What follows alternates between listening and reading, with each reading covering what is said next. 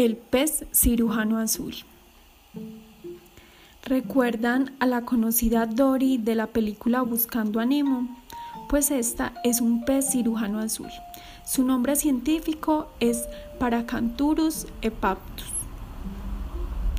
Son pequeños peces que viven en arrecifes de coral en el Indo-Pacífico.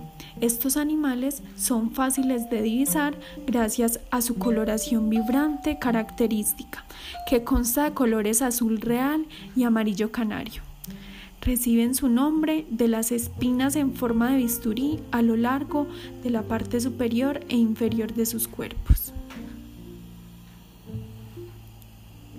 Los cirujanos azules pueden parecer relativamente inofensivos, pero frente al peligro pueden mostrar un par de espinas venenosas afiladas en cada una de sus colas. Además, se sabe que aquellos que han consumido cirujanos azules han desarrollado una enfermedad grave, que es transmitida por los alimentos denominados cigatera pueden encontrarse en aguas cristalinas y cerca a los arrecifes de coral. Habitan un rango amplio en los océanos Pacífico e Índico. Aunque los cirujanos azules son omnívoros, se sabe que consumen criaturas acuáticas pequeñas como el plancton. la mayor parte de su alimentación se basa en algas. Usan sus dientes pequeños y afilados para morder y arrancar algas del arrecife de coral.